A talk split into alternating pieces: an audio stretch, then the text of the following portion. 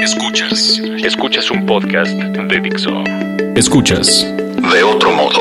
Con Roberto Morán y Oso Ceguera. Por Dixo. Dixo. La productora de podcast más importante en habla hispana. Leticia Gasca, bueno, por lo que yo sé, es experta en fracaso. Hola Leticia, ¿cómo estás? Hola Robert, muy bien.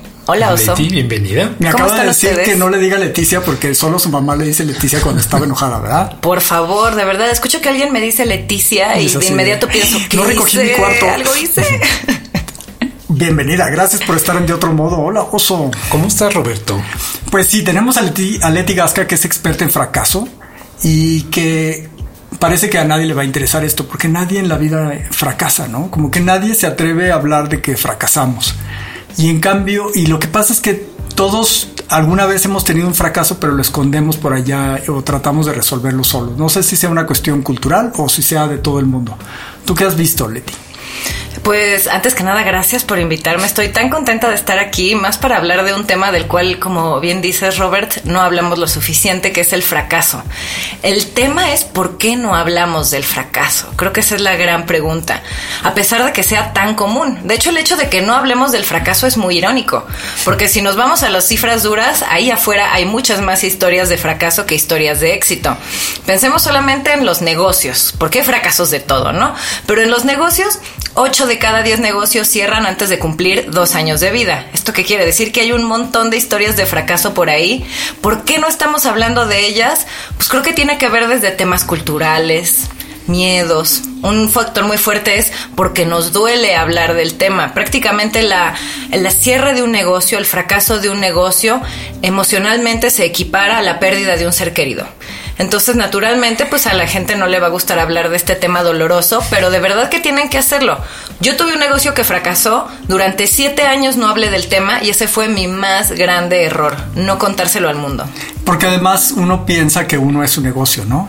Eh, uno cree que si fracasa el negocio que uno emprendió, uno es un fracasado. También eso suele suceder. Y bueno, también eso hay, mucha como estigma social que te dice, ah, ese fracasó su negocio, no sabe hacer nada, ¿no? Y por eso también no emprendemos muchas cosas. Totalmente, y la verdad es que tú no eres tu negocio, tú eres mucho más que tu negocio y no porque el negocio no salga como uno quiere, pues uno pierde valor como persona. Al contrario, creo que es la oportunidad de aprender, es la oportunidad de innovar. Muchas grandes innovaciones han surgido de proyectos que fracasaron. Por ejemplo, el post-it, que el pegamento del post-it originalmente iba a ser un pegamento súper poderoso para la industria aeroespacial. Evidentemente cuando lo probaron pues no era súper poderoso en ningún sentido. En realidad el pegamento del post-it es muy frágil.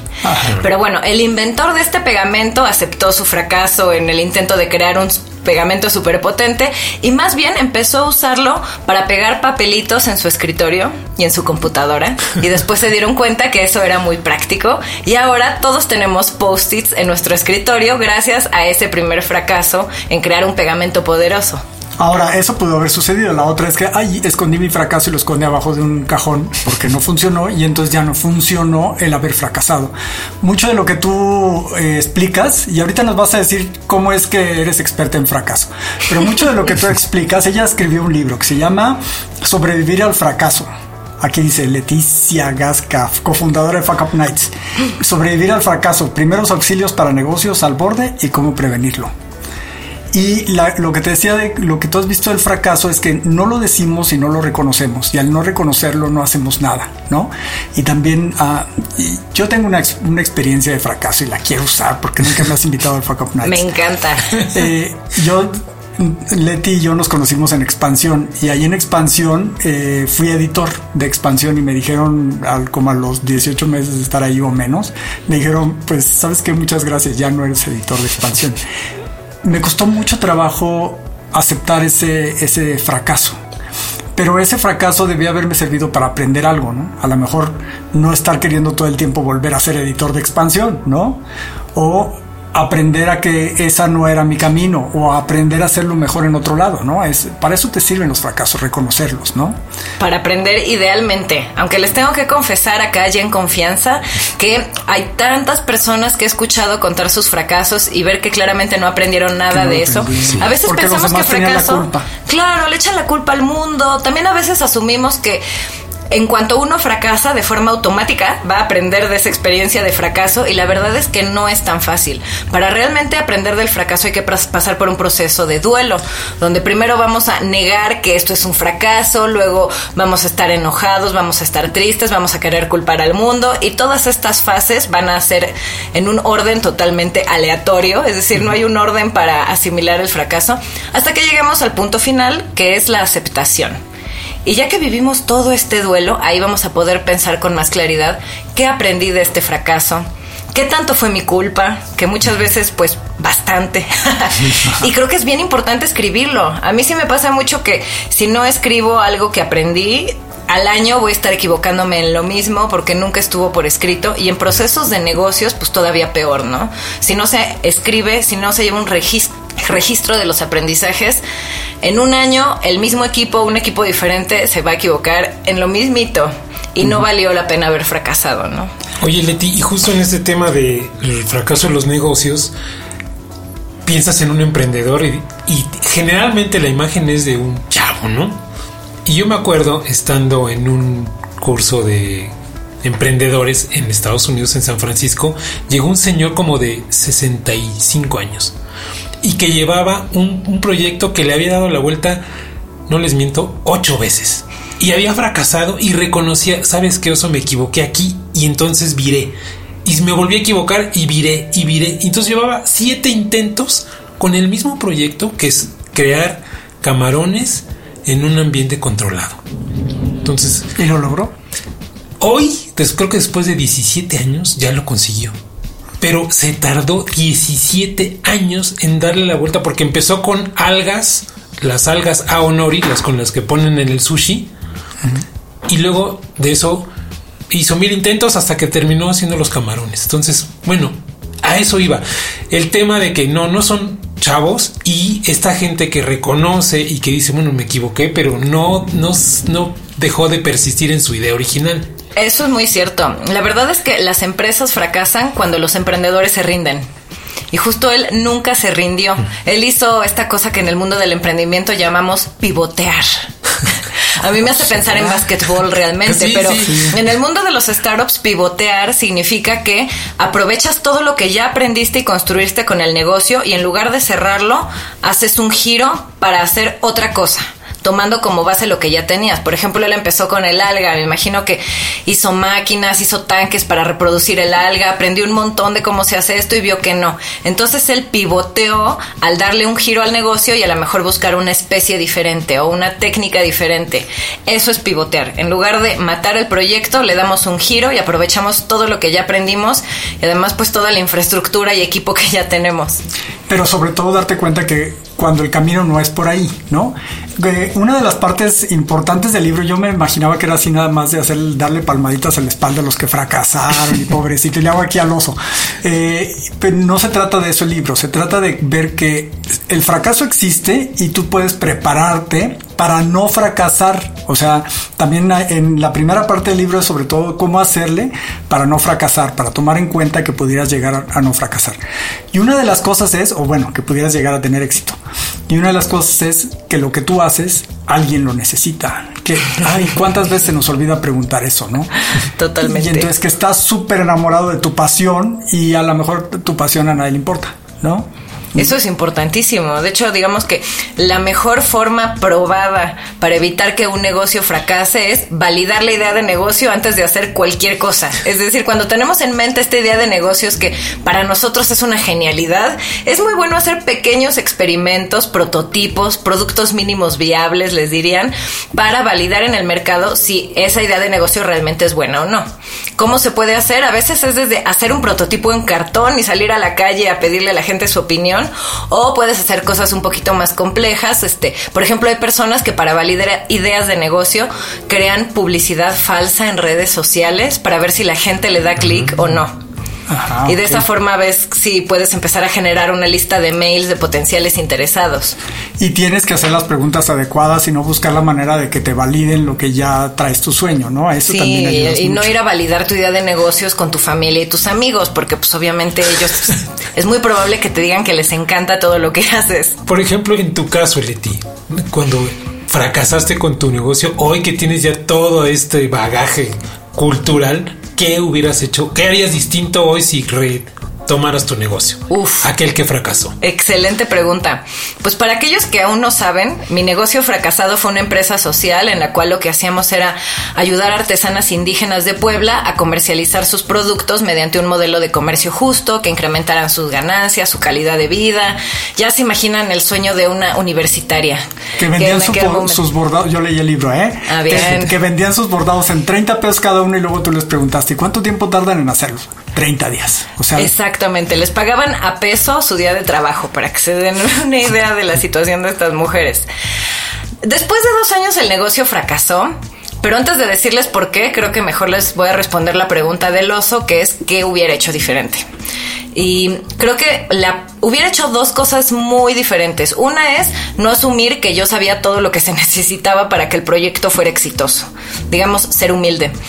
Y número dos, hacer una mejor planeación financiera. Ese fue el gran, gran, gran error de fondo, porque el negocio murió porque nunca nos alcanzó el dinero para que los socios fundadores, que éramos también los empleados, nos pagáramos un sueldo. Solo le pagábamos a las artesanas porque pues ese era el corazón del proyecto. Y eventualmente mis socios se fueron consiguiendo trabajos donde sí les pagaban y yo me quedé sola haciendo todo, claramente en etapa de negación, hablando de las etapas del duelo del fracaso, hasta que pues me di cuenta de que ese negocio ya se había muerto y fue un tema de mala planeación financiera. Creo que si pudiera volver al pasado me diría, Leti, búscate un contador de verdad. Y, y que el contador te ayude a ver, para hacer lo que estoy haciendo, esto me cuesta y lo tengo que vender en tanto. Si no lo vendo en tanto es porque no hay demanda para mi producto y se acabó, ¿no? Claro, y tener como más claridad de para que esto sea rentable tienes que vender los productos a mínimo tal precio. Como que eso no lo teníamos tan claro, solo sabíamos que no teníamos ganancias de forma recurrente, pero encontrar como este precio ideal y también como saber negociarlo. Pues la verdad es que mi historia es toda una novatada en múltiples sentidos, ¿no? Eso te iba a preguntar, o sea, ¿fue ingenuidad? ¿Hubo mucha ingenuidad ahí? Muchísima. Sí. Y creo que también es la magia de ser emprendedor joven. Como que crees que todo es posible, todo es fácil. Ya después la vida te da un par de golpes y ves que las cosas no son tan sencillas.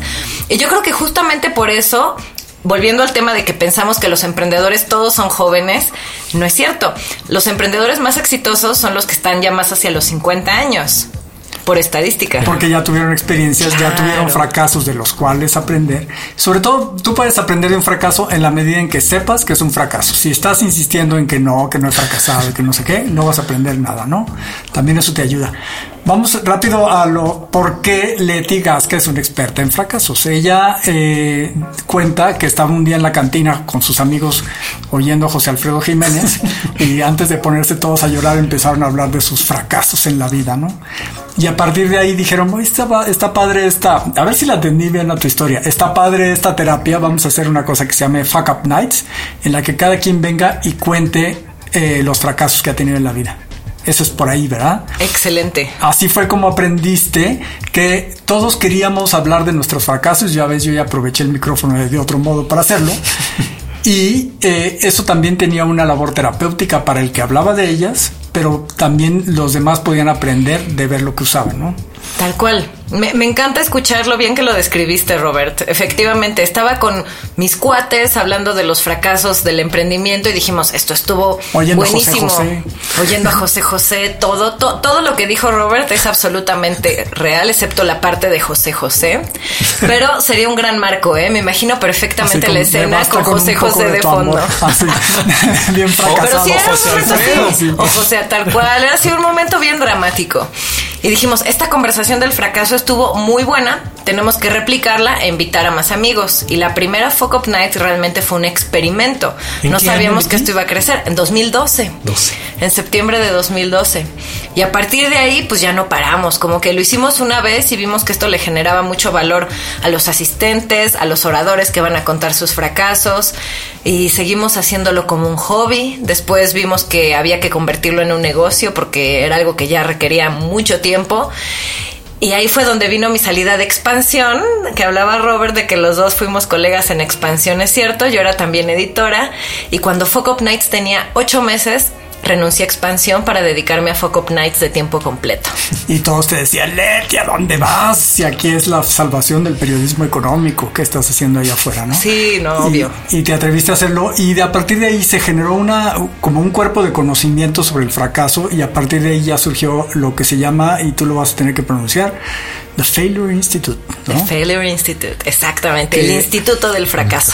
Leti, antes del instituto, porque yo me acuerdo, estando en una estancia en San Francisco, había justamente todos estos startups, había algo parecido, pero yo, la, duda es, ¿tú les pasaste la idea? ¿Sabías de ellos? ¿Sabes cómo se llamaba el otro proyecto? No me acuerdo, pero tenía que ver con una cosa así, de, porque se reunían para hablar de que les había ido del carambas. Pues mira, afortunadamente no somos los únicos hablando de fracaso. Hay otros proyectos por el mundo que lo hacen con diferentes matices y en diferentes temas. Mm, pero yo creo que empezamos más o menos como por la misma época. A lo mejor se llamaba Failcon. Exactamente. Que es un evento muy grande en San Francisco. sí. Sí, ellos lo hacen, me parece, una vez al año y es como un festival gigantesco para justo hablar del fracaso.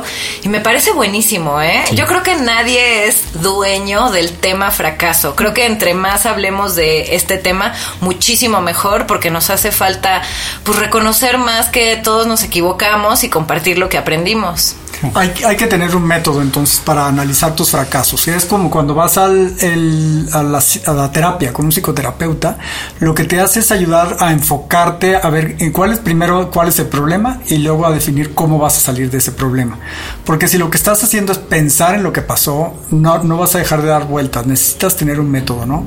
Y en el libro de sobrevivir al fracaso viene cómo hacer eh, cuestiones, cómo analizarlo. Hay una toda una metodología de postmortem, ¿no? De lo que haces para ver qué fue lo que fracasó.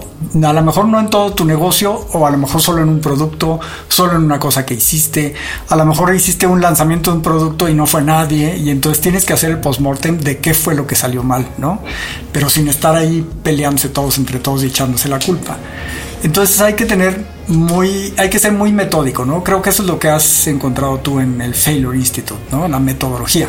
Tal cual. Me encanta que hagas esta analogía con la psicoterapia porque creo que es excelente. Hay muchas veces en las que para efectivamente aprender de lo que salió mal de un proyecto hay que seguir un proceso como el post-mortem que es buenísimo, que para quienes no saben de lo que se trata les contamos. Básicamente, después de que termine un proyecto, sientas a todo el equipo y hablamos con mucha tranquilidad y objetividad acerca de las cosas que salieron mal y qué tenemos que hacer para evitar que eso se repita en un futuro. Y también existen otras reuniones similares que son los pre-mortems. Estos son los post-mortems y también están los pre-mortems, que es como un post-mortem, pero que haces antes de arrancar el proyecto. Entonces, en un pre-mortem, como funciona es que te sientas con tu equipo y hacen un ejercicio de imaginación. Se ponen a pensar en que todo lo que podría pasar mal en el proyecto, como un análisis de riesgos mucho más simple. Y está muy bueno porque eso es algo que también muchas veces no pensamos. Como que nos emocionamos tanto por lo que estamos haciendo que pensamos que todo va a salir bien y es bueno hacer una pausa en equipo y pensar en qué podría salir mal y tener planes de acción desde el día uno. Sí, porque una empresa es tu bebé, ¿no? Como lo sí. Entonces, como es tu bebé, pues imagínate si viene alguien y lo critica, pues está mal el que lo critica, ¿no? Y tú lo quieres y todo lo que hace está bien, es el más maravilloso, ¿no? Entonces, por eso es el premortem. A ver, antes de que tu bebé llegue al kinder, dime qué puede salir mal, ¿no? Efectivamente. Oye, Leti, y otra cosa interesante es que los, o sea, una vez que fracasas, el, hay un asunto de género, o sea, los hombres y las mujeres responden de manera muy distinta, ¿no? Cuéntanos un poco eso. Eso es súper interesante. Algo que he encontrado es que Primero, las mujeres somos más resilientes que los hombres. ¿Por qué? Porque nada te hace más resiliente en la vida que contar lo que te causa dolor. Y siento que las mujeres somos, en términos generales, desde luego hay hombres muy abiertos a ser vulnerables, pero las mujeres tendemos más a hablar de lo que nos duele con otras personas. Por ahí no sé por qué ustedes me encantaría escucharlo de viva voz de ustedes, caballeros, porque creen que a veces para los hombres es más difícil hablar de temas dolorosos. Pero eso es algo que hace que las mujeres seamos mucho más resilientes. Empezamos a tener problemas en el negocio, se lo contamos a nuestra amiga, aunque mi amiga no sepa nada de negocios, me sirve para desahogarme y cuando todo sale mal también se los contamos. Otra cosa interesante es la forma en la que hombres y mujeres reaccionamos ante el fracaso. Eh, entre las mujeres, por ejemplo, es más común volver a, volver a la escuela, empezar a aprender algo nuevo, capacitación extra para evitar cometer los mismos errores. Mientras que los hombres suelen poner otro negocio antes de un año en el mismo sector. Son cosas que hemos encontrado en los datos del Instituto del Fracaso que todavía no tenemos una respuesta exactamente por qué somos así, pero creo que es interesante saberlo. Pero lo dices en tu libro, estoy viendo aquí, yo subrayé por todos lados, pero lo dices en tu libro. No debes permanecer en un negocio para impresionar a nadie ni para probar nada. Y se me hace que los hombres tendemos más a hacer eso, ¿no? Ah, no voy a aceptar que fracasé, no voy a renunciar a un trabajo en el cual nunca voy a avanzar, porque ¿qué van a decir de mí? Que me que renuncié a algo, que fracasé, que mi negocio no funcionó.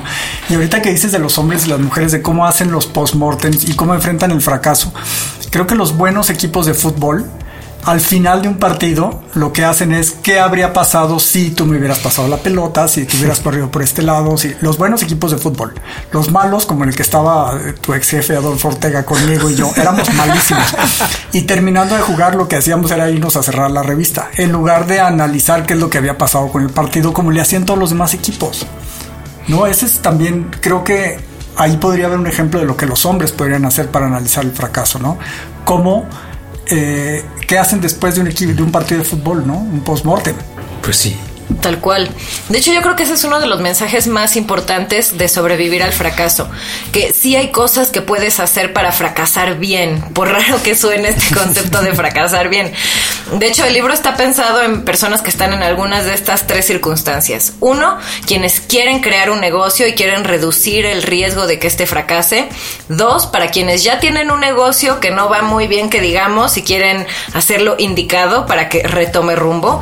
Y un tercer escenario son personas que pues de plano ya no pudieron rescatar a su negocio, ya lo están cerrando. ¿Qué pueden hacer para minimizar el impacto negativo del cierre del negocio, tanto para su billetera como para su corazón? Porque cerrar un negocio y quienes ya lo han vivido y nos están escuchando lo saben, pues es una montaña rusa de emociones. Es bastante duro aceptar que el negocio no funcionó y que hay que cerrarlo. Y muchas personas no saben, por ejemplo, que si tienes deudas fiscales, eso es algo que se puede negociar. Oye, y justo eso es bien importante, Leti, porque digo, a mí me pasó algo parecido que a ti, Roberto. Fracasé después de salir de expansión y, y me quedé con una deuda en la tarjeta de crédito que me duró cinco años. O sea, me tardé cinco años porque no tenía empleo o el que tenía era iba pagando de a poquito. Fue un lío la deuda. Odié incluso en algún momento a la institución bancaria. No, no, odié, o sea, haberme metido en ese embrollo de montar la empresa y, que se me haya ido así tan mal, ¿no? Pero en realidad fue un mal manejo financiero, evidentemente, ¿no? Sí, muchos hemos estado ahí, es tan triste. Yo también estuve en temas de deuda de tarjeta de crédito hace unos años y de verdad a los que nos están escuchando, si tienen un negocio, lleven la contabilidad de su negocio y si no, lleven bien sus finanzas personales. A veces lo damos por sentado, pero las finanzas personales son súper importantes. Y, sobre todo, ah, y también esto creo que lo cuentas en el libro de sobrevivir al fracaso, eh, es saber qué es lo que necesitas para hacer lo que vas a ofrecer, ¿no?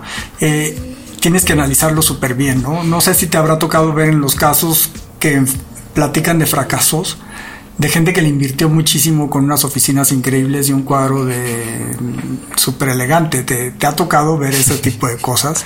Sí, de hecho hay, hay, varias historias que he escuchado y en el libro también vienen bastantes historias tanto de emprendedores que fracasaron como de emprendedores que lograron rescatar su negocio. Y sí, me viene muchísimo a la mente la historia de un emprendedor que se llama Christopher Espadas, que justo él hizo eso, un poco Él tenía como muchísimos contactos para hacer una empresa dedicada a vender ropa en línea.